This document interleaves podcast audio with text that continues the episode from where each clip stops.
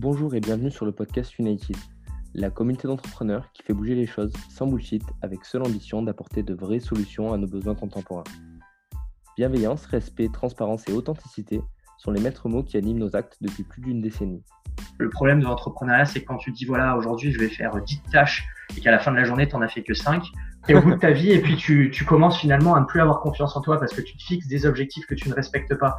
Et euh, ça, c'est quelque chose de primordial, primordial, c'est le respect des engagements.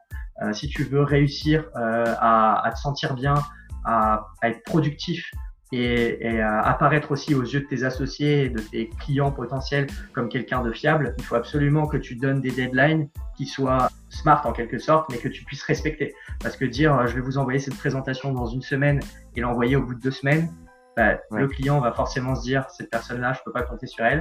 Et puis toi, tu vas te dire bon bah ouais, je, je donne des deadlines, je les respecte pas, et tu vas forcément avoir un impact sur la confiance. Dans ce podcast, nous allons à la rencontre d'entrepreneurs reconnus dans leur domaine pour vous inspirer. Pensez à vous abonner sur Spotify, Deezer et Apple Podcast. Bonne écoute. On a la chance de pouvoir le croiser euh, plus que certaines autres personnes. Euh, ouais. il y a aussi quelques événements, des conférences qui peuvent se tenir euh, assez, assez régulièrement dans lesquelles il peut, il peut apparaître. Après, c'est quand même un homme très pris, je pense. Ah, et si tu veux avoir une chance de le voir, c'est quand même à s'assurer. Il faut que tu peux avoir quelque chance de, de l'apercevoir. D'accord. Bah et vous êtes il y a combien de, de, de startups dans, le, dans ces locaux? Euh, Alors, de startups, je ne pourrais pas te dire exactement, mais il y en a vraiment beaucoup parce qu'il hum, y a un certain nombre de programmes. Tu as deux ouais. programmes qui sont propres à Station F, donc qui sont des programmes internes, euh, Founders et Fighters. Et après, tu as des programmes d'entreprise qui sont faits par LVMH ou même des programmes d'école comme HEC. Okay. Euh, et ils ont chacun, euh, peut-être, euh, je vais te dire une bêtise, le plus petit va avoir 5-10 startups et le plus gros va en avoir 80-100, tu vois. Donc finalement, tu peux facilement, en, en, prenant ça, atteindre les, les 300-400 startups avec au total, je crois, plus de 3000, 3000 entrepreneurs qui sont dans le bâtiment. Quoi. Ah ouais, c'est impressionnant. Ouais, c'est mmh. énorme. ouais, c'est gigantesque et le lieu est juste, est juste magnifique. Ouais, en plus, on fait, c'est un, un, bâtiment récent, j'imagine. Euh, ben, même pas, figure-toi. C'est ça qui est assez, euh, assez fou avec cette histoire, c'est que c'est un bâtiment classé. Euh, okay. Je vais pas, je vais pas faire l'historien. je vais un peu répéter ce qu'on, ce qu'on m'a dit, mais globalement, si j'ai bien compris, c'était une, une gare de fret dans lesquelles les trains arrivaient pour décharger les marchandises il y a, il y a, des décennies en arrière. Et finalement, c'est une gare qui a été totalement abandonnée. il y a eu un appel d'offres et puis Xavier Niel s'est dit bon bah c'est peut-être l'endroit parfait pour refaire quelque chose et il a tout refait un petit peu à neuf avec, ben, en mêlant l'ancien et le neuf. Et ça donne un endroit vraiment atypique quand tu regardes les photos. C'est vraiment incroyable. Tu vois les quais qui sont à l'extérieur, euh, les anciens quais. Avec l'intérieur, ben, tu as tout encore les, les endroits où il y avait les rails, etc., qui ont été reconstitués pour faire des casiers pour euh, les entrepreneurs. C'est assez ouf. C'est vraiment joli. Ok, bon, ben ouais. ouf. Ouais, vraiment ouf. Et du coup, euh, et du coup donc, j'ai vu aussi, toi, tu as travaillé pas mal. Euh, euh, bah, tu as fait Rent-A-Car, tu as aussi travaillé Mark Spencer. Et j'ai vu exact. aussi sur ton LinkedIn, tu précises à chaque fois bah, que tu avais managé telle et telle personne et tout ça. Donc, ça, je t'avoue que j'étais pas mal curieux à savoir un peu ouais, ce, que, Euh? Ouais, avec plaisir, je peux, te raconter un petit peu. Bah, je peux commencer par Mark Spencer, qui est globalement, on va dire, ma première expérience managériale qui m'a entraîné vers ce que je peux faire aujourd'hui euh, avec Pulse Experience. Et euh, c'est vraiment un concours de circonstances parce que euh, je devais faire un, parcours un peu plus classique, on va dire, en école de commerce, pour suivre un petit peu ce que tout le monde me disait autour de moi, notamment mes parents. C'était pour mon bien, bien évidemment. Et finalement, j'ai loupé la plupart de mes concours en école de commerce, notamment à Schema ou encore à Cage. Et finalement, okay. je, suis parti à, je suis parti à Londres sur un coup de tête. Et là-bas, j'ai multiplié les petites expériences professionnelles dans des boutiques. J'ai travaillé un petit peu à Calvin Klein, chez Abercrombie, euh, tu sais, en tant que vendeur, tout simplement. Ouais, okay. C'était très bien, hein, ça me permettait de vivre. Et euh, un jour, j'ai commencé à travailler chez Marks Spencer, qui est un, un gros acteur là-bas euh, sur Londres, et même au Royaume-Uni de manière générale. Et euh, très rapidement, j'ai eu la chance d'avoir bah, quelques responsabilités, euh, d'être ce qu'on appelle un section coordinator. Okay. euh, ça te permet euh, d'avoir bah, justement plus de responsabilités, de, de, manager euh, une équipe entre 5 et 10 personnes. Et c'était hyper enrichissant. J'avais, j'avais à l'époque 19 ans. Donc, ça m'a permis et de développer mon anglais et de commencer à avoir une première appétence un petit peu pour le management des équipes. Et mmh. c'était très intéressant, ouais. Voilà.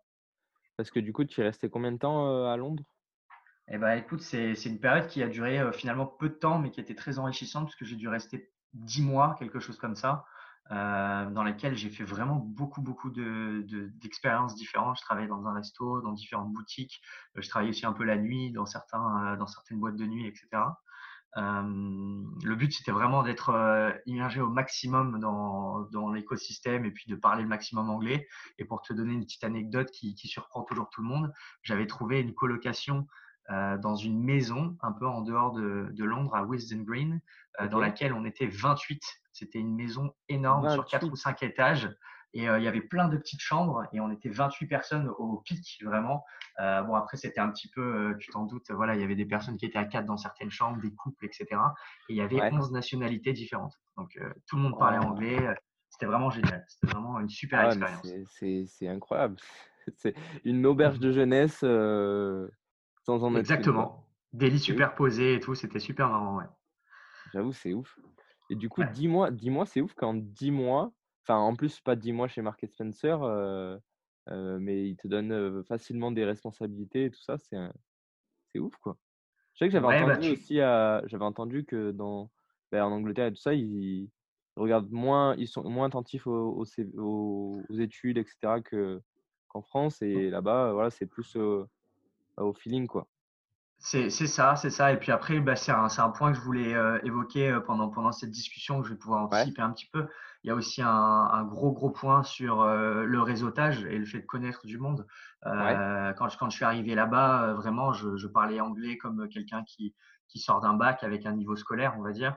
mais bon, j'ai mis mon costard, mon plus beau costard, j'ai imprimé mes plus beaux CV avec, avec mon Word à l'époque. Euh, et puis je suis parti dans les rues et puis j'ai commencé à, à, distribuer des CV, à rencontrer euh, bah, des personnes dans la rue. Euh, j'ai même rencontré ce qu'on appelle des promoteurs. Tu sais, c'est des personnes qui, qui, font venir des personnes en boîte de nuit la nuit. Et ces personnes-là connaissent beaucoup de monde. Et du coup, bah, de fil en aiguille, tu rencontres le directeur de telle, de telle boutique, d'une autre boutique, et puis tu finis finalement par avoir des jolies recommandations. Et c'est vrai que du coup, c'est, ça fonctionne bien au feeling, ça fonctionne, ben, ça récompense le travail. Ouais, les, ouais, les, c'est vrai que, enfin, du coup, ce que tu voulais dire, c'est le, le, le, réseautage, quoi, le fait de, de rencontrer des personnes qui t'amènent à rencontrer d'autres personnes et qui te créent des opportunités, quoi. Exactement. Après, euh, lié à ça, tu peux, tu peux aussi connaître beaucoup de monde, mais ne pas avoir euh, et les compétences et la motivation nécessaires pour fitter avec un poste. Euh, là aussi, il, va, il, faut, il faut bien sûr, quand tu rencontres du monde, leur montrer que tu as envie, que tu es volontaire, et, et, là, ça, là, ça fonctionne. Les deux alliés, ça fonctionne très bien. Ouais, l'envie, euh, enfin, comme on dit, la, la fin un peu. c'est ça, c'est ça. exactement, exactement. Mais ça, ça, ça c'est universel et ça marche, ça marche de partout.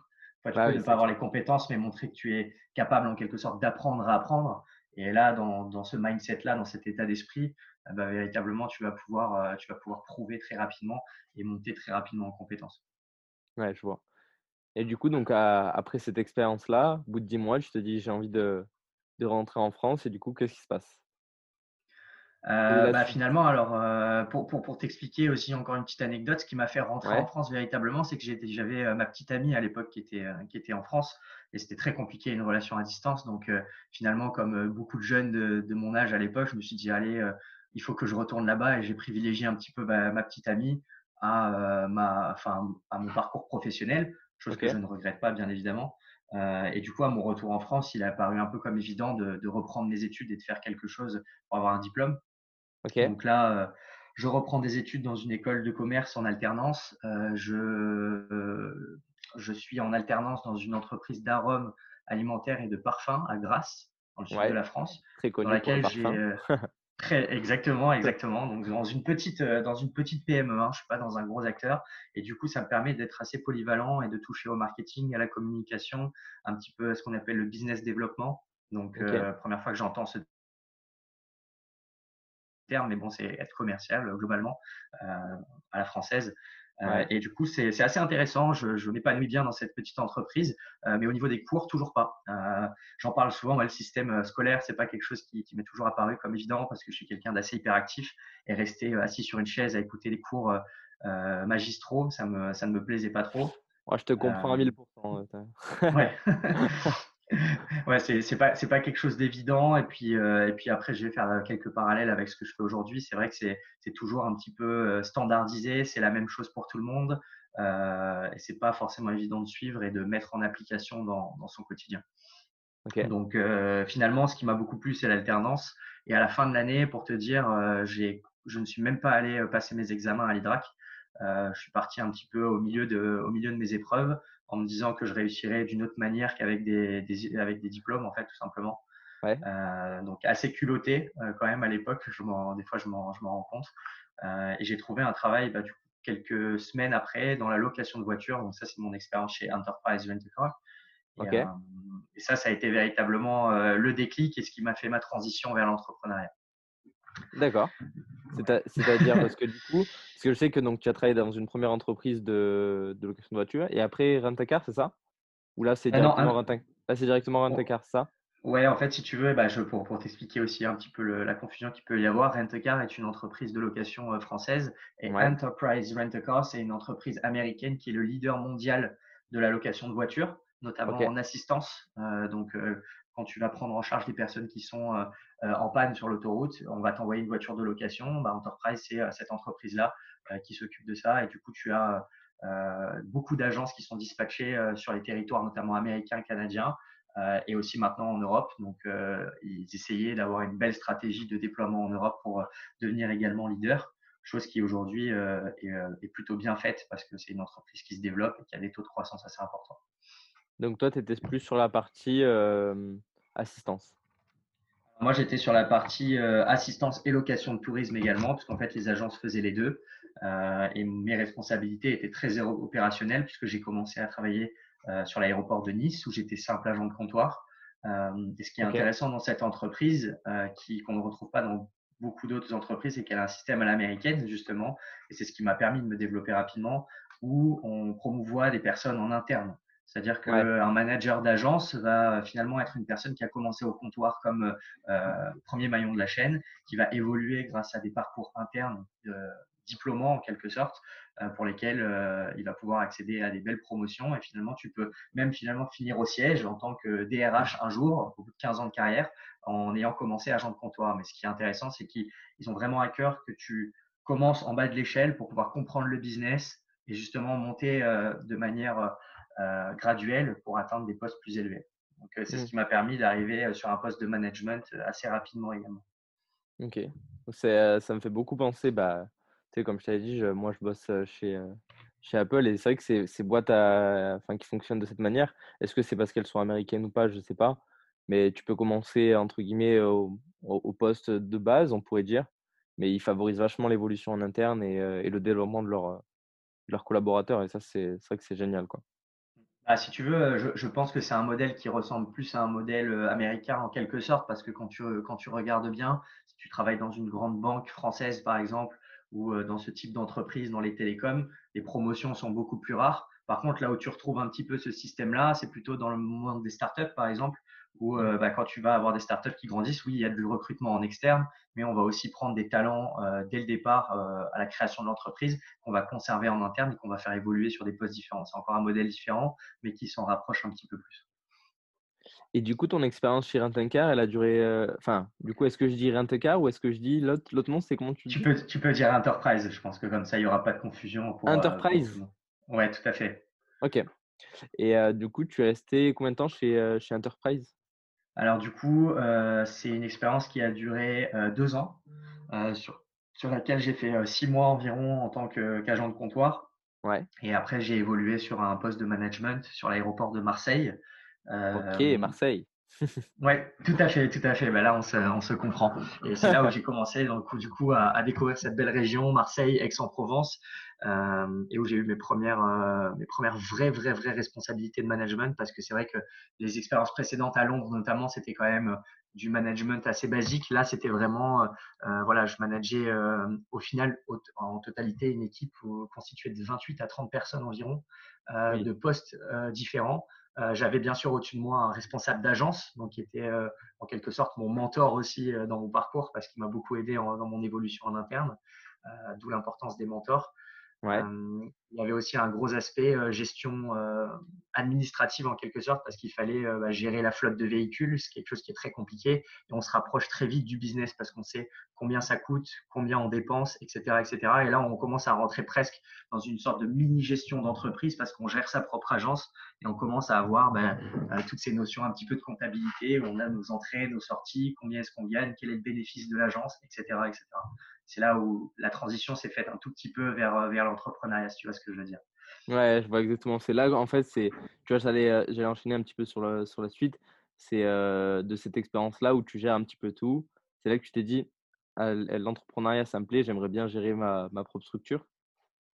Exactement, exactement. Et ça a, ça a commencé un petit peu comme ça, même si auparavant, euh, j'avais eu quand même quelques pistes parce que à force de voir autour de moi des personnes qui montaient des boîtes, euh, je me suis dit ça peut être extrêmement intéressant. Euh, c'est d'être indépendant comme ça. Bah, plus tu travailles, plus tu gagnes aussi. C'est un peu ça aussi l'entrepreneuriat. C'est plus tu te donnes, tu peux bosser 15-16 heures par jour et bah, tu vas peut-être plus gagner. Donc ça c'était c'était assez attrayant. Et, et, véritablement, pour rebondir aussi et peut-être anticiper un peu une de tes questions, ce qui m'a vraiment fait transiter vers l'entrepreneuriat, ben, c'est simplement le salariat. En soi, euh, d'être salarié pendant un certain temps, ben, ça ne m'a vraiment pas plu. Euh, de recevoir des, euh, des directives assez top-down, comme on dit. Donc, top-down, c'est vraiment descendant, en quelque sorte, de ma hiérarchie. Ça me convenait pas vraiment. Euh, J'avais pas l'impression d'être indépendant dans, dans, dans, ma prise d'initiative, par exemple. Et, finalement, ça m'a très vite, je ne vais pas dire dégoûté, parce que je ne suis pas dégoûté du salariat, mais ça m'a un petit peu déçu, même si j'ai tenu quand même deux ans. Et mmh c'est ce qui m'a fait un petit peu transiter vers l'entrepreneuriat. Mmh. J'aime bien, j'aime bien ce que tu as dit avant, entre guillemets, hein, je, suis, entrepreneur, entre guillemets, je peux travailler plus et bah, je l'ai un peu compris comme ça, tu vas me dire si c'est ça ou pas. Je suis un peu responsable de mon, de mon succès ou de mon échec. Quoi. Si je travaille plus, bah, je gagne plus et comme je sais que, entre guillemets, bah, j'ai la motivation, je vais, je vais y arriver. quoi. C'est ça, bah, c'est aussi un risque. Hein. Après, c'est une connaissance de soi. Euh, l'entrepreneuriat, c'est dur. Euh, il ne faut, pas, il faut pas minimiser. C'est beaucoup d'investissement personnel, beaucoup de travail.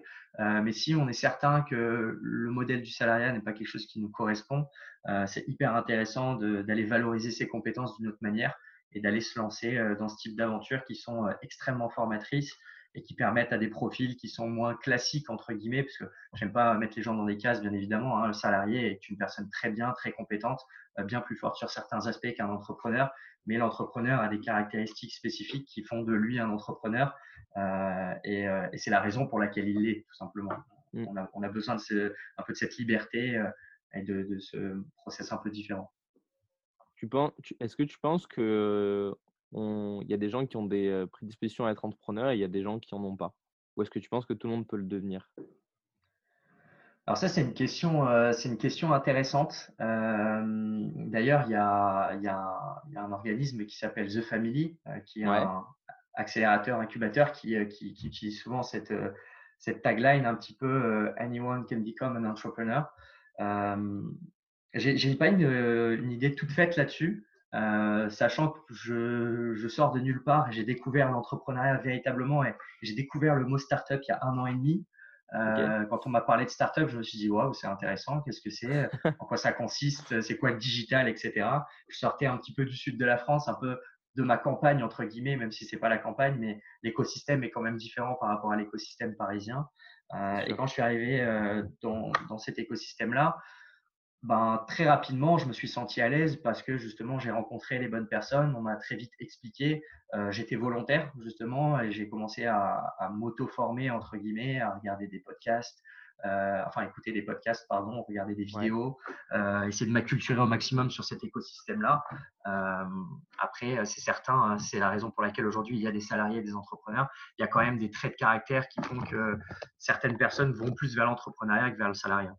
Ouais, donc toi, toi, tu penses que, entre guillemets, tu avais des prédispositions quand même de base ou plutôt où tu savais pas trop en fait? Ou est-ce que c'est le fait d'être formé? Ouais, non, de, de, base, de base, je pense que j'ai quand même quelques, hum, quelques prédispositions à l'être, dans le, surtout dans le domaine dans lequel j'évolue aujourd'hui. J'ai toujours été euh, euh, passionné par euh, le développement, mon propre développement et aussi le développement des autres. Donc ça, ça rejoint vraiment le domaine d'activité dans lequel je suis avec Pulse Experience aujourd'hui, dans, dans, la formation et le coaching. Donc ça, c'est vraiment des choses qui, qui m'intéressent, pour lesquelles j'avais envie de travailler. J'aurais très bien pu aussi travailler dans un organisme de formation en tant que salarié.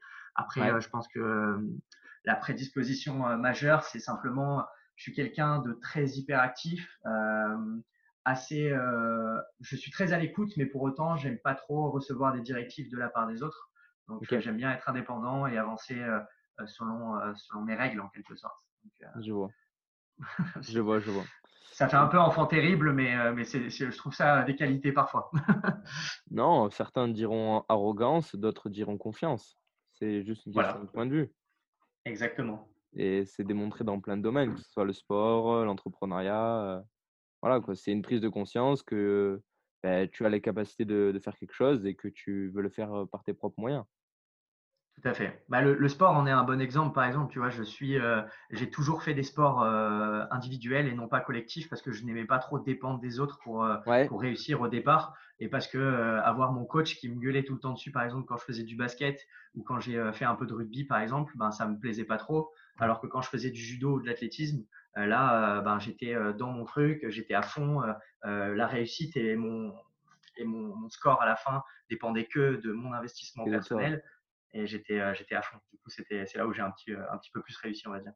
c'est vrai que les, les, les sports, c'est euh, un sacré apprentissage quand tu prends du recul quand même sur, sur les choses avec, enfin même dans le monde du travail et tout ça. Ouais.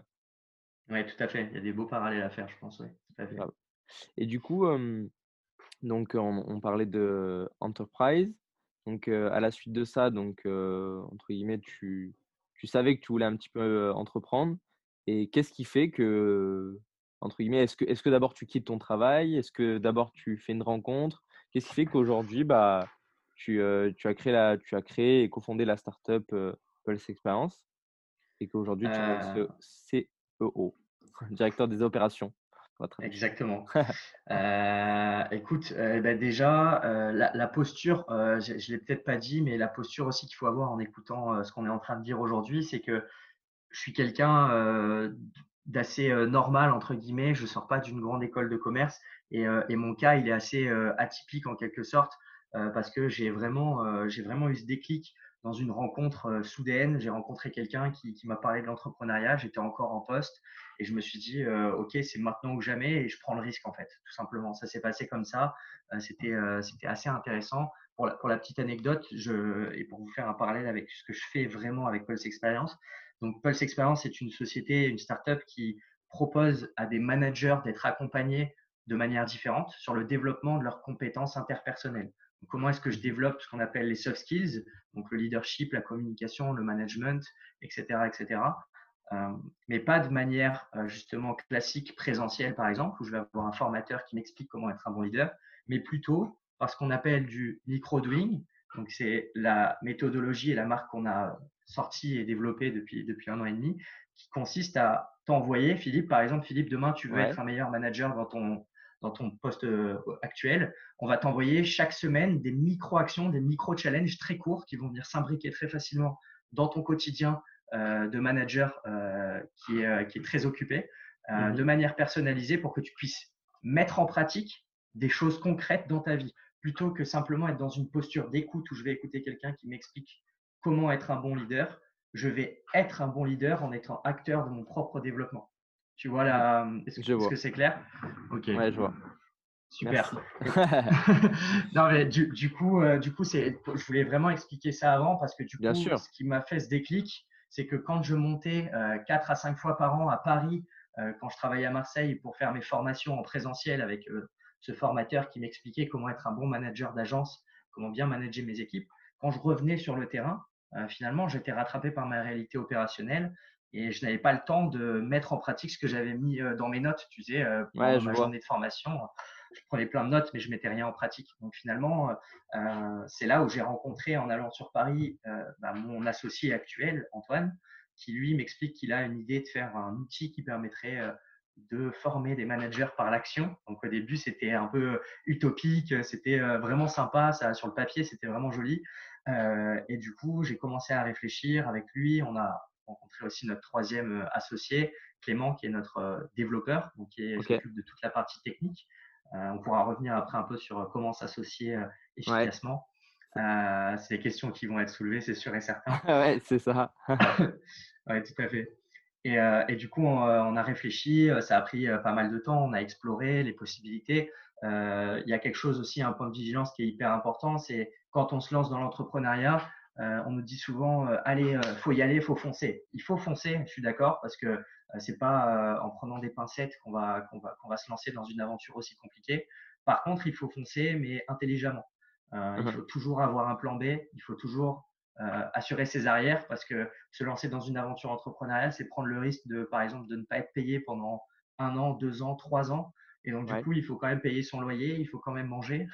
Et tout ça, c'est des facteurs importants. Et, euh, et, le fait de ne pas prévoir ça, euh, bah, c'est justement euh, tous ces facteurs d'échec. Et c'est pour ça qu'il y a autant d'entreprises et de startups qui, qui ne réussissent pas. C'est pas parce que le projet n'est pas intéressant, c'est parce que bah, le fondateur ou, ou, la, ou, les personnes qui, qui, créent cette entreprise n'ont plus les reins assez solides pour euh, poursuivre cette aventure-là. Donc, il y a plein de projets qui, qui, tombent pour ça.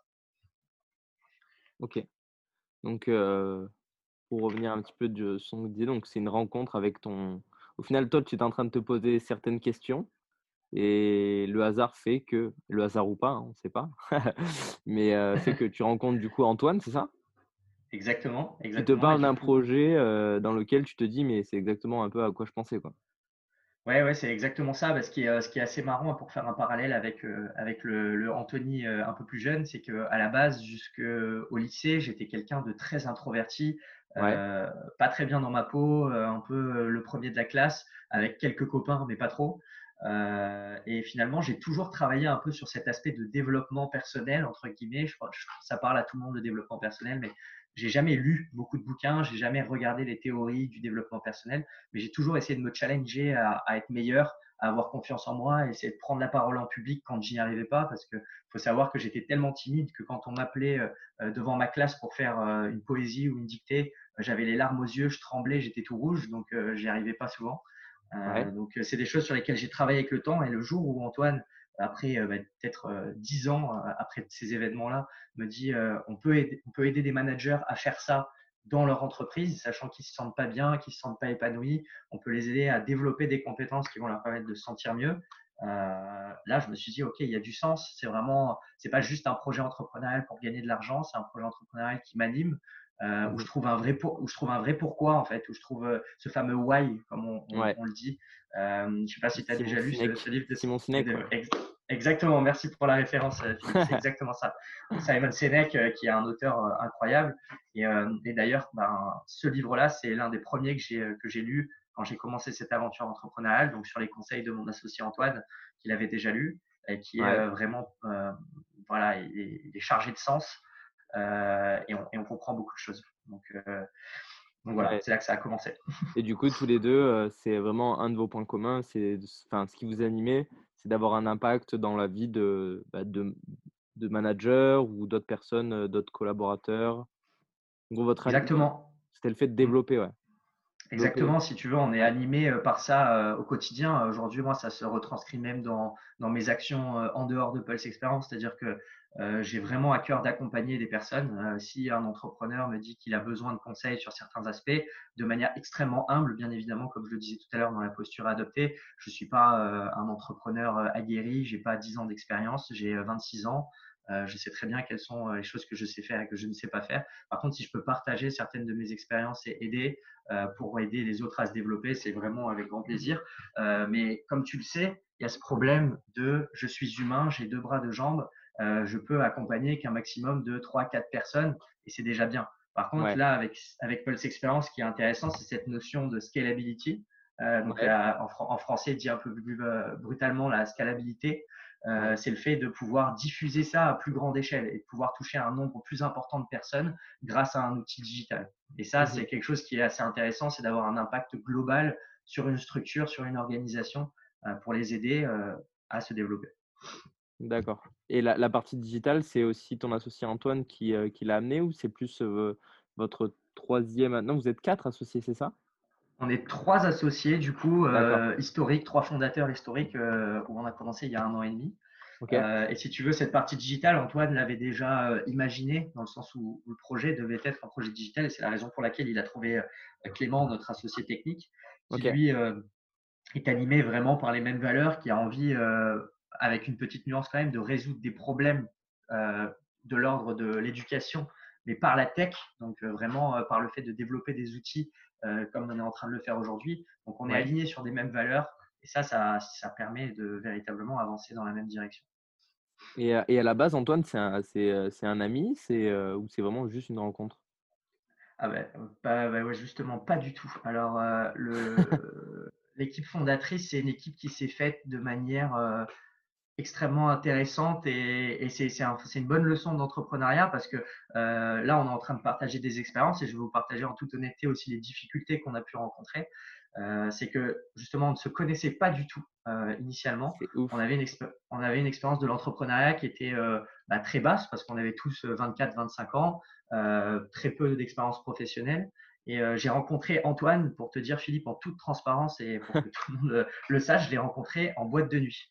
pour te dire, euh, j'ai rencontré, euh, c'est l'anecdote super marrante et je me permets même de la raconter à mes clients quand je vais voir des, des grosses entreprises euh, et ça fait sourire tout le monde parce que d'une sortie en boîte de nuit, on a découlé une entreprise et, c'est ça qui est intéressant.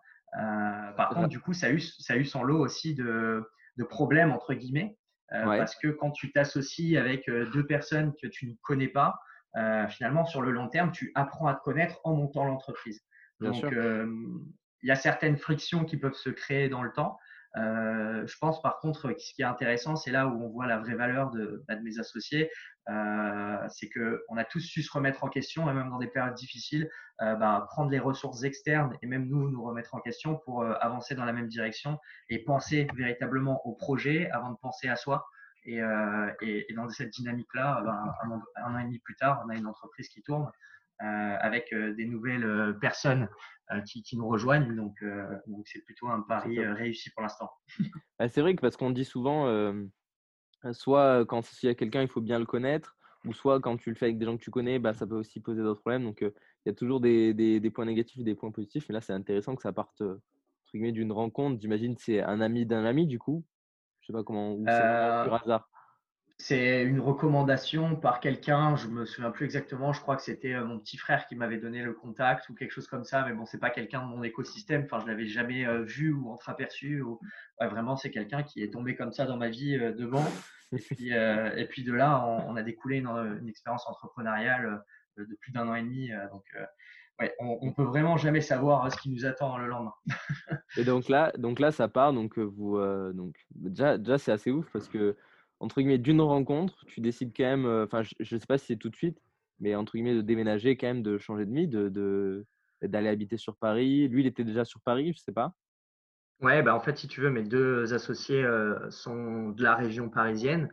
Euh, et du coup, ça s'est imposé comme euh, logique de, de, partir pour pouvoir faire partie de, de cette aventure. Après, comme euh, je le disais un peu précédemment, j'ai beaucoup évalué le risque. Je me suis dit, OK, je gagne très bien ma vie chez Enterprise, mais est-ce que c'est vraiment ce que j'ai envie de faire? Est-ce que, c'est, est-ce que j'ai un why fort, un pourquoi fort en travaillant ici en tant que salarié et manager?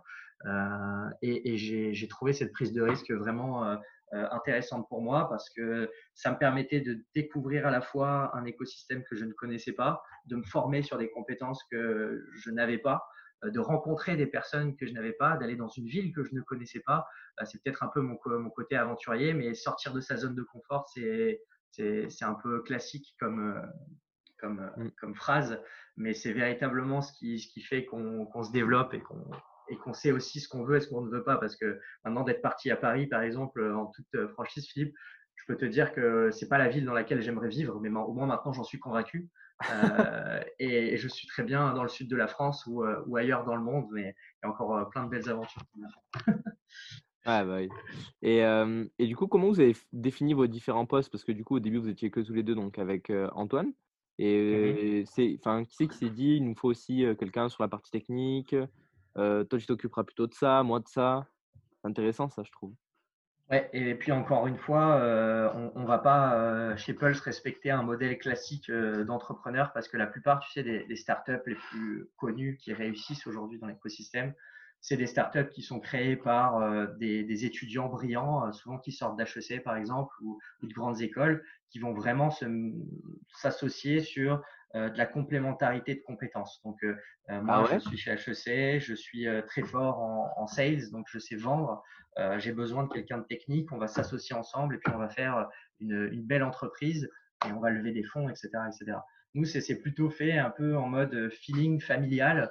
voilà, on a, on a, des, on a des besoins de compétences, certes. Donc, Clément est venu sur le côté technique pour ça mais il y a eu aussi un gros fit humain, c'est-à-dire qu'il euh, n'y avait aucune volonté de travailler avec quelqu'un qui était juste fort, il fallait qu'il soit aligné, il fallait qu'il comprenne la vision de l'entreprise. Et moi, j'ai débarqué un petit peu comme, euh, je ne vais pas dire le vilain petit canard, euh, mais je, me définirais un petit peu comme l'ovni qui arrive de nulle part, parce que Antoine, Antoine, a fait un peu un pari sur moi en quelque sorte, parce que je n'arrivais avec aucune expérience de l'entrepreneuriat. Euh, par, contre, et, je reviens à ce, qu'on, que je disais, ce qu'on disait tout à l'heure sur euh, l'expérience à Londres, avec par contre une motivation sans faille, euh, une volonté de, travailler 7 jours sur 7, 14 heures par jour s'il le fallait, pour, développer cette entreprise et montrer que je, voulais réussir. Donc ça, je pense que c'est quelque chose que Clément et Antoine ont vu dès le début. Et, au départ, j'étais même dans leur tête pas, forcément un associé, mais finalement, je le suis devenu de par euh, mon investissement pour le projet et, euh, et le travail que j'ai pu effectuer. Et les tâches, pour répondre à ta question, Philippe, se sont, se sont faites et se sont réparties assez facilement, dans le sens où Clément s'occupe de la partie technique parce qu'il a des compétences extrêmement fortes dessus, à savoir que c'est quelqu'un qui sort de l'ESCP, euh, qui est diplômé de l'ESCP et qui a également fait l'école 42, qui est une école euh, de développeurs euh, extrêmement reconnue. Donc il a ouais, j'ai déjà entendu parler, ouais tu en as déjà entendu parler. Bah, pour le coup, c'est une école qui a été développée par Xavier Niel aussi. Euh, ok. Euh, donc, euh, c'est assez intéressant. C'est pas en e-learning aussi? Non, c'est une, une, école qui a un fonctionnement assez différent et tu vas voir, bah, le parallèle est assez marrant. C'est qu'en gros, Clément, lui, son constat et ce qui a fait aussi qu'il a eu envie de rejoindre notre, notre startup aujourd'hui, c'est qu'il a toujours évolué dans le système scolaire d'une école de commerce dans lequel il avait des cours de manière classique. Et quand tu rentres dans l'école 42, on te demande d'apprendre en pratiquant. C'est-à-dire qu'il n'y a pas de prof. Tu rentres dans l'école, il y a des ordinateurs et puis tu codes toute la journée et tu te débrouilles. Euh, tu vas chercher des ressources, euh, tu euh, interagis avec les autres étudiants, tu demandes des conseils, tu regardes des tutos et tu apprends véritablement par toi-même en autonomie en pratiquant. Donc ça rejoint un petit peu l'essence même de ce qu'on fait avec Paul, c'est comment est-ce que tu te développes en pratiquant plutôt qu'en apprenant. Quelque sorte. Donc, euh, c'est là un petit peu où se fait le parallèle avec, euh, avec ce que fait Clément pour l'école 42. D'accord, ouais, c'est vrai que c'est, tu vois, je, je savais qu'il y avait quelque chose de particulier dans l'école 42, mais je ne me souvenais plus euh, ce que c'était. Je l'avais entendu dans un podcast, il me semble, de personne. Et ouais, du coup, bah, c'est vrai que ça, enfin, vos trois points au final se regroupent. Parce que toi, bah, tu le, comme tu l'as dit tout à l'heure, le fait de, le fait d'avoir des, des, cours de management, enfin des cours, des formations, et, et, quand tu reviens sur le terrain, bah, c'est un peu passé derrière. Lui qui a appris à coder en faisant, et Antoine qui, lui, euh, c'est plutôt, j'ai l'impression, il était passionné de développement personnel, euh, de, de, toute cette, euh, du développement des collaborateurs, et, et Exactement. a fait que ça a créé un peu ça. Quoi. Exactement. Antoine a vraiment une expertise et une sensibilité au niveau du contenu, parce qu'il a, il a passé beaucoup de temps à faire de la curation, à lire des bouquins, à extraire de ces bouquins des actions concrètes qui aujourd'hui sont euh, l'essence même de notre contenu, euh, mmh à, rencontrer, à rencontrer des experts également. Et, et, de par ses expériences professionnelles, il a aussi une sensibilité au niveau du produit. Donc, quand je dis produit, c'est vraiment le produit application mobile ou web app, donc l'outil qu'on va dispenser au manager. donc, il, a, il avait une forte capacité à driver un petit peu tout ça. Euh, et, moi, de mon côté, euh, de par ce que j'ai pu mettre en place avant dans mes expériences professionnelles et ce que j'ai développé là euh, dans cette expérience entrepreneuriale, mon rôle vraiment est celui d'un CEO, donc un, directeur général en quelque sorte, qui va un petit peu chapeauter tout ce qui est opérationnel dans l'entreprise, tout en conservant une vision assez forte qui est celle du président, donc du fondateur qui est Antoine. on avance tous dans cette même dynamique et je suis un petit peu l'intermédiaire euh, entre euh, bah, justement la vision et euh, comment est-ce que la vision est réalisée au quotidien à travers toutes les actions de, chacun des membres de l'équipe. Donc ça, c'est ta partie opérationnelle en fait. Véritablement, oui. Avec forcément dans, dans, une startup jeune comme la nôtre, un travail fort sur tout ce qui est les ventes. parce que c'est comme ça qu'on vit, il faut qu'on gagne de l'argent, donc il faut, il faut vendre, il faut mettre en place des process de vente on a été beaucoup aidé euh, sur ces, points-là par euh, notre entourage, par des personnes qui ont rejoint le projet également, parce qu'aujourd'hui, on, a la chance de travailler avec, avec une équipe euh, incroyable. et, ça, c'est vraiment, vraiment intéressant parce que ça vient compléter les compétences que nous n'avons pas, nous trois, en tant que fondateurs, de manière à créer cette belle dynamique. Parce que du coup, aujourd'hui, toi, ta journée s'articule comment en fait? Tu es plutôt dans la partie business développement ou enfin, tu m'as dit que tu chabotes un petit peu pas mal de choses, mais en gros, une journée type, pour toi, c'est ça se résume à quelle, quelle tâche en particulier? Bah, je, vais, je vais même me permettre, si tu veux bien, Philippe, de te parler d'une journée type, même en dehors du boulot. Comment est-ce que je vis mes journées au quotidien?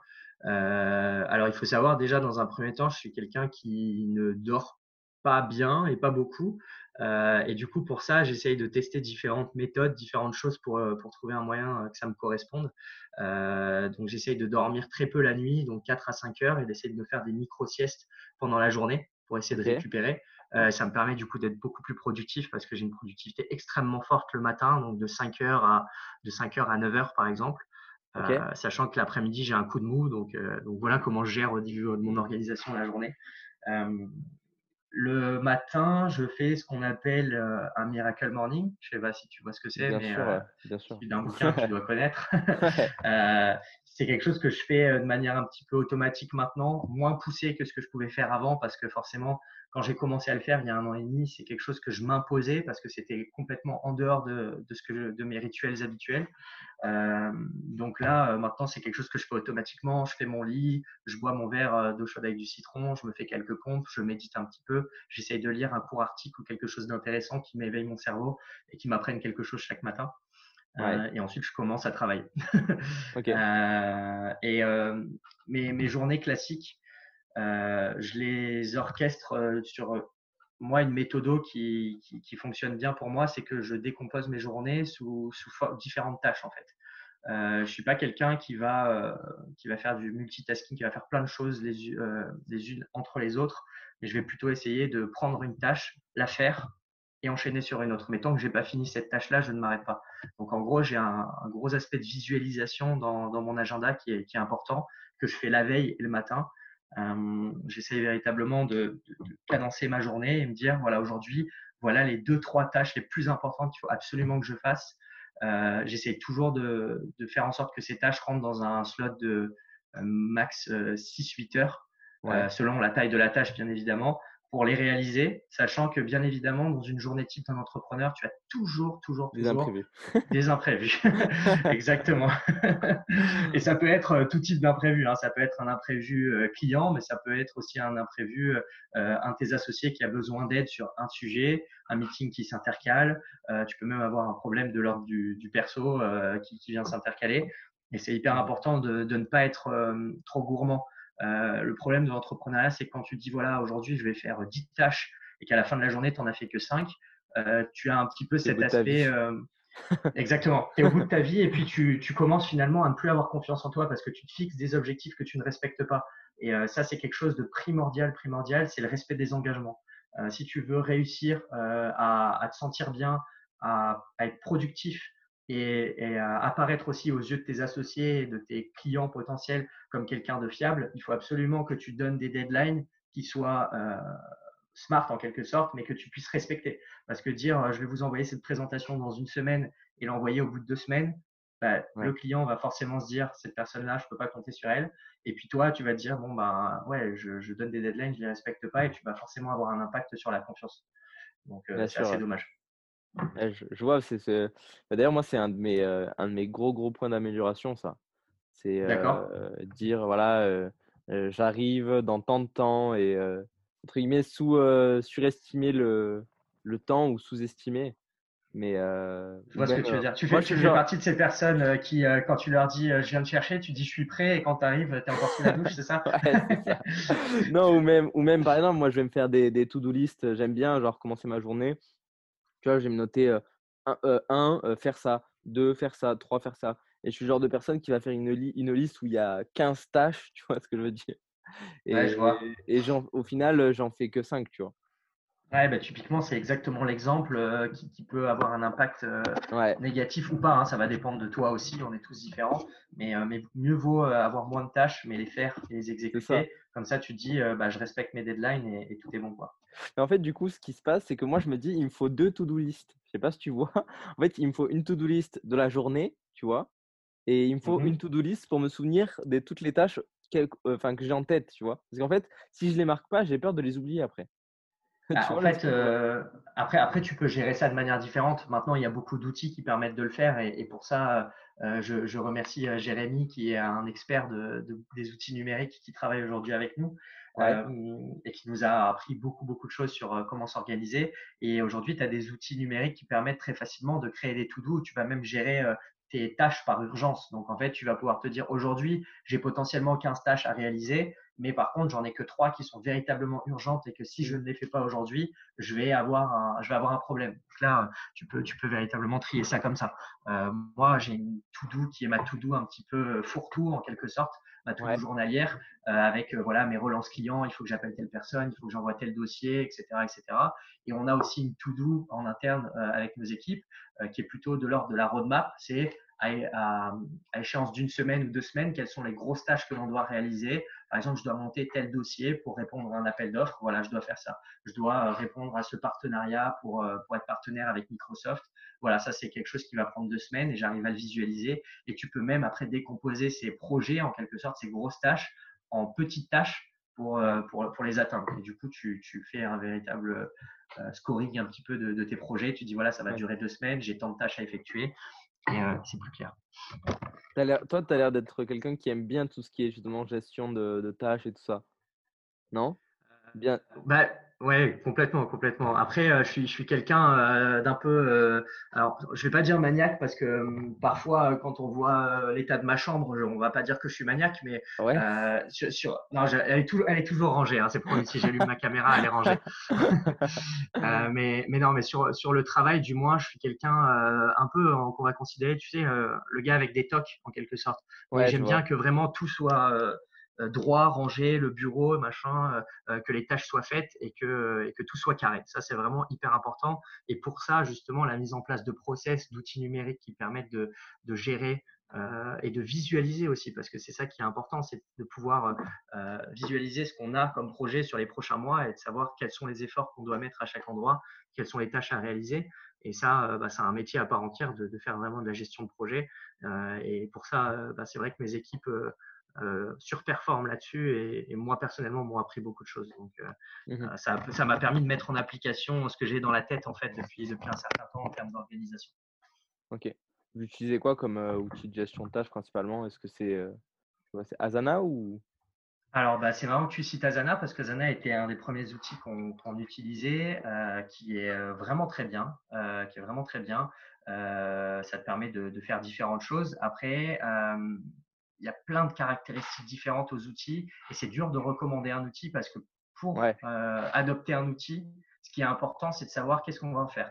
Donc en fait, il y a une véritable partie consulting en fait quand tu t'adresses à quelqu'un, c'est euh, rentrer dans son quotidien, savoir qu'est-ce qu'il va faire avec cette to-do, euh, est-ce qu'il va avoir besoin d'upload des documents à l'intérieur, est-ce qu'il va avoir besoin de faire euh, par exemple des relances automatiques euh, avec des numéros de téléphone pour pouvoir appeler certains clients, etc., etc. Et à ce moment-là, bah, du coup, tu viens un petit peu faire du sur-mesure et proposer des outils. Euh, nous aujourd'hui, pour te donner un outil que je trouve révolutionnaire que qu'on qu utilise, c'est Notion.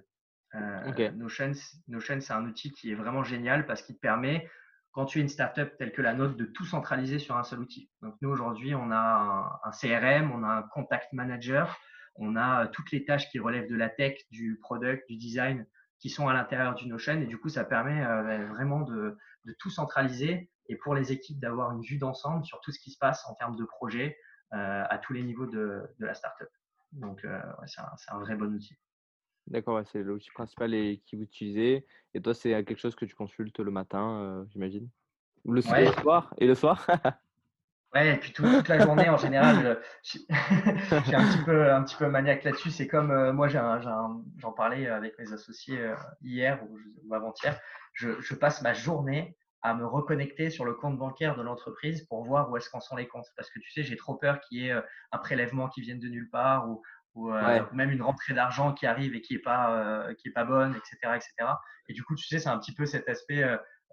j'ai toujours peur un petit peu de ça. Quand je sors de chez moi, je vérifie à trois reprises si j'ai bien fermé la porte. Tu vois, J'aime bien être sûr. tu, tu, parlais des, des, comptes, ça me, ça me fait penser à une chose, si vous, ça, vous est déjà arrivé, euh, qui est des virements pas, enfin, pas ce que tu attendais ou des choses comme ça? Euh, Pas vraiment, mais par exemple, tu vois, encore la semaine dernière, et, on a bien fait de regarder, il fallait euh, payer les impôts, payer la TVA. Et, et, le, prélèvement, ben, il n'a pas fonctionné. Donc, ben, ils n'ont pas reçu l'argent. Donc, si tu regardes pas ça, euh, bah, très vite, après, tu peux te faire relancer par les impôts. Et puis, euh, je vais pas dire qu'au bout d'une semaine, ils t'embêtent, mais c'est pas des choses que tu dois négliger. Il faut toujours, euh, toujours être hyper réactif sur ce genre de choses. Et c'est comme ça qu'on voit une startup qui tourne bien, une startup qui tourne moins bien. Après, euh, nous, il y a plein de choses sur lesquelles on peut s'améliorer, bien évidemment. Euh, mais à notre petite échelle et avec nos compétences, on essaye vraiment d'être de, assidu sur toutes ces tâches-là pour, pour respecter au maximum. Après, c'est un long apprentissage. Euh, c'est un long apprentissage. Mais j'ai pas envie de m'éparpiller sur d'autres questions. Euh, si tu as d'autres questions après. ouais, mais justement, ça, ça fait partie d'une des questions que j'avais. C'est euh, en un an et demi, j'imagine qu'il y a dû avoir des challenges. Est-ce qu'il y en a un en particulier bah, qui t'a marqué et sur lequel bah, tu as au final beaucoup appris mmh, C'est, enfin, c'est, enfin, c'est pas une question ça évidente. Ça peut être des challenges perso, parce que, bah, par exemple, le fait voilà, de déménager, dans une, comme, tu, comme tu as dit tout à l'heure, de déménager dans une nouvelle ville pour un projet, de, voilà, ou de démarrer avec de nouvelles personnes que tu ne connaissais pas, euh, entre guillemets, pour toi, quel, ça fait, si tu prends du recul sur ces un an et demi, c'est quoi que le plus gros apprentissage de tout ça en gros?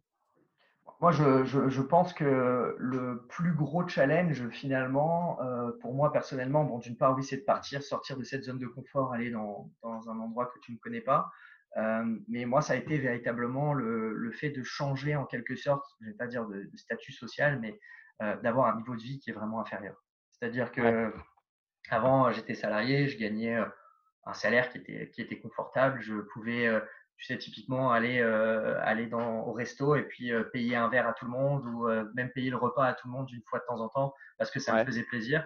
Et là, aujourd'hui, je suis plutôt dans le registre de bah non, désolé, ce soir, je viens pas au resto parce que j'ai pas une thune pour y aller. quoi. Donc, ça, c'est vraiment compliqué parce que tu travailles vraiment beaucoup.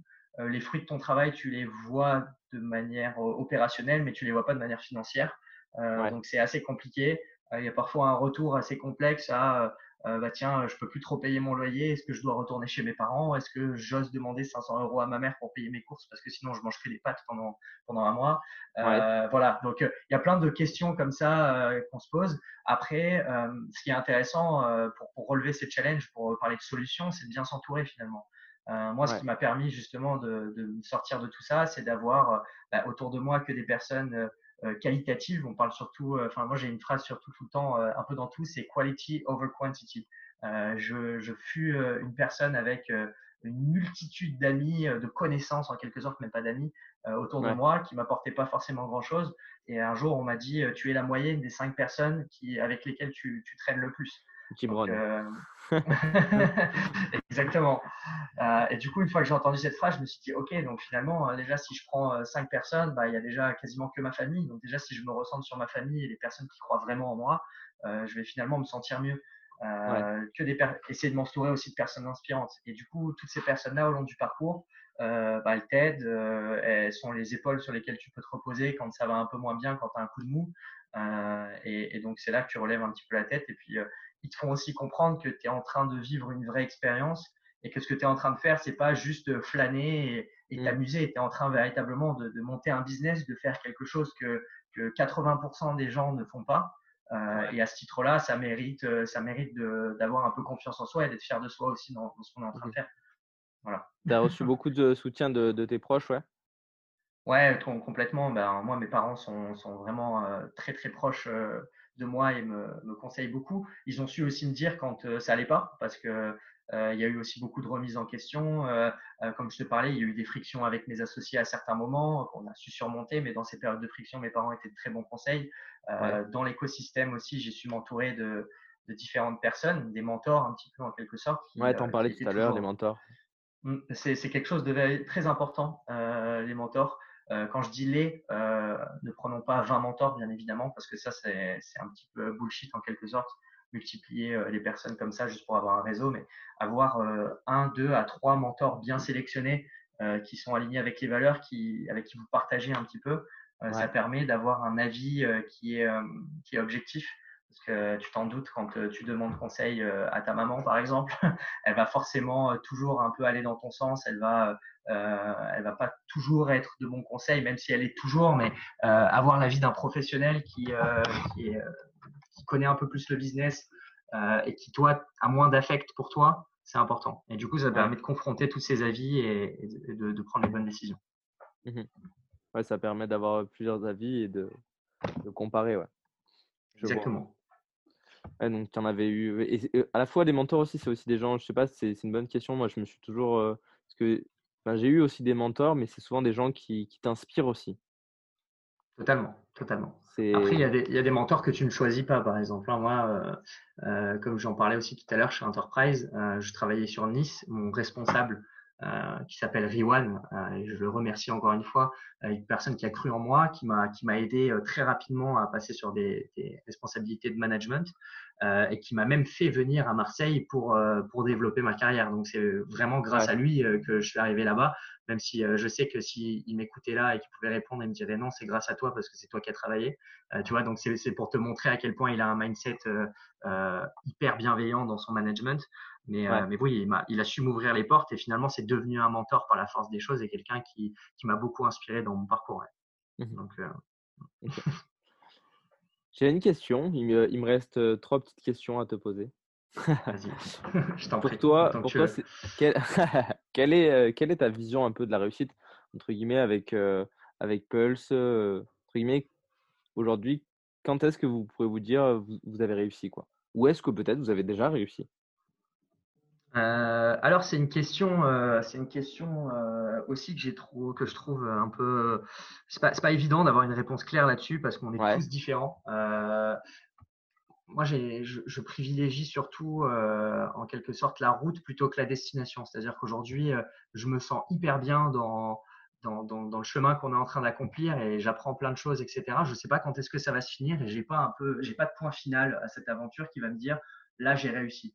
Euh, c'est vrai qu'un petit peu le milestone, c'est euh, le jour où je suis capable, euh, grâce à cette entreprise, de vivre confortablement sans être Dan Bilzerian ou Bill Gates ou quelqu'un d'extrêmement riche, mais simplement d'avoir un salaire confortable, de pouvoir me faire plaisir, faire plaisir aux gens que j'aime. Ça, pour moi, c'est déjà une réussite. J'ai des ambitions qui sont élevés, mais en même temps qui sont simples, en quelque sorte. Euh, moi, j'aimerais simplement avoir euh, de l'argent pour euh, pouvoir en faire profiter mes proches. Ça, c'est quelque chose qui, pour moi, serait une vraie réussite, parce que tout le monde m'a toujours assumé mes besoins à moi, donc mes parents, etc. J'aimerais bien un jour pouvoir rendre l'appareil, en quelque sorte. donc oui, avec Paul, ça serait ça. une vraie réussite aussi, c'est de pouvoir faire vivre bah, des personnes. le fait de, de pouvoir embaucher des personnes, les faire vivre grâce à cette entreprise, ça c'est une vraie réussite parce que tu te dis qu'il y a des personnes qui se lèvent le matin pour un projet que, que tu as lancé un petit peu dans un garage. Ça c'est hyper, euh, enfin c'est plein de reconnaissance, je trouve ça vraiment génial.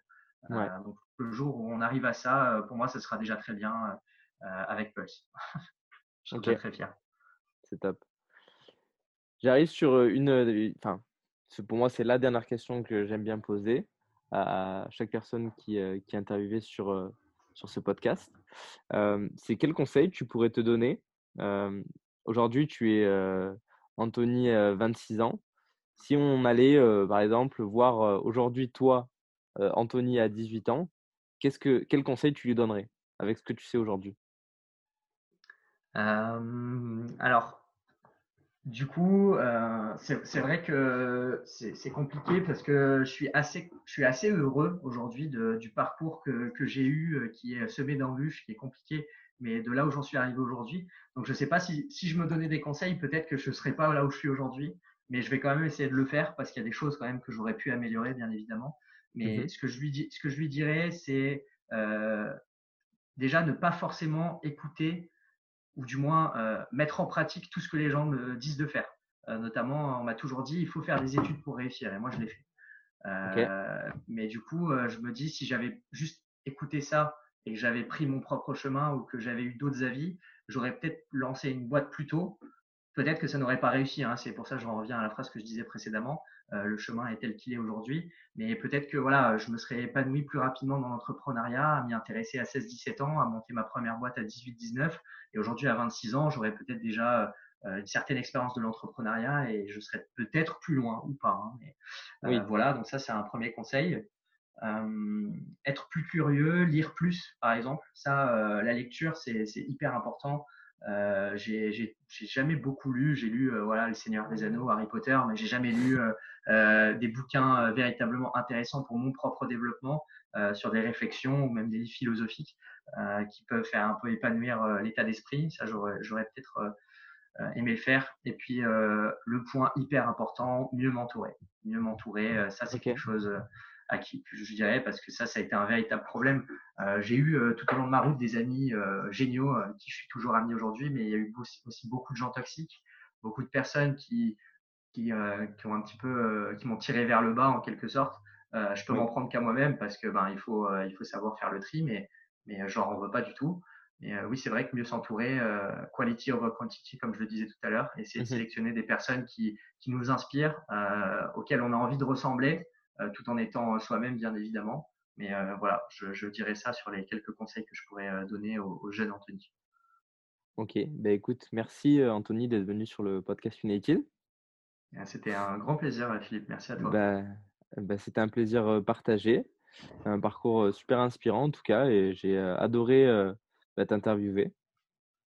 Super. Ben, j'espère qu'on aura l'occasion, toi et moi, de, discuter aussi un petit peu de ton parcours en off pour que tu me racontes un peu plus. J'ai beaucoup parlé de moi. grave, bah, avec plaisir. Et dernière chose, est-ce que enfin les personnes qui vont écouter ce podcast, est-ce qu'il y a un endroit où ils peuvent bah, te retrouver sur les réseaux sociaux, sur Instagram, sur Facebook, ce que tu veux, quoi? Ça sera mis en description. bien sûr, avec grand plaisir. alors, dans un registre plus professionnel, bien évidemment, LinkedIn. Euh, donc, mon LinkedIn, c'est Anthony Gazola, euh, mon prénom et mon nom. Euh, vous tapez Pulse Expérience derrière, vous, vous le trouverez facilement. donc là, vraiment pour échanger sur des sujets professionnels, si vous avez des questions, c'est vraiment avec plaisir. sinon, après, je peux également partager mon Instagram parce que c'est un Instagram qui, qui, est un peu différent, qui relève un peu plus du lifestyle que j'essaye d'avoir sur justement les routines, le sport, la famille, essayer d'avoir quelque chose qui ressemble à, qui me ressemble, qui est authentique et du coup, euh, voilà, que j'aime bien partager aussi. Euh, donc, euh, si, si, ça vous intéresse, c'est avec plaisir qu'on peut échanger là-bas aussi sur, sur d'autres thématiques. Allez, bah, ok, de toute façon, ça sera mis en description. Moi, je vais te suivre tout de suite. Super, bah, je, je, je, te follow back, Philippe. ça va. Allez, ben merci. Super. Merci à toi. Je te bonne journée. bonne journée. Salut.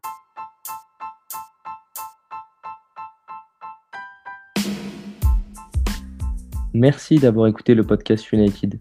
Si l'épisode vous a plu, vous pouvez directement le dire à l'invité, tous les liens sont en description. Vous pouvez également vous abonner à ce podcast et laisser un avis. Avec bienveillance, nous vous disons à la semaine prochaine pour un prochain épisode.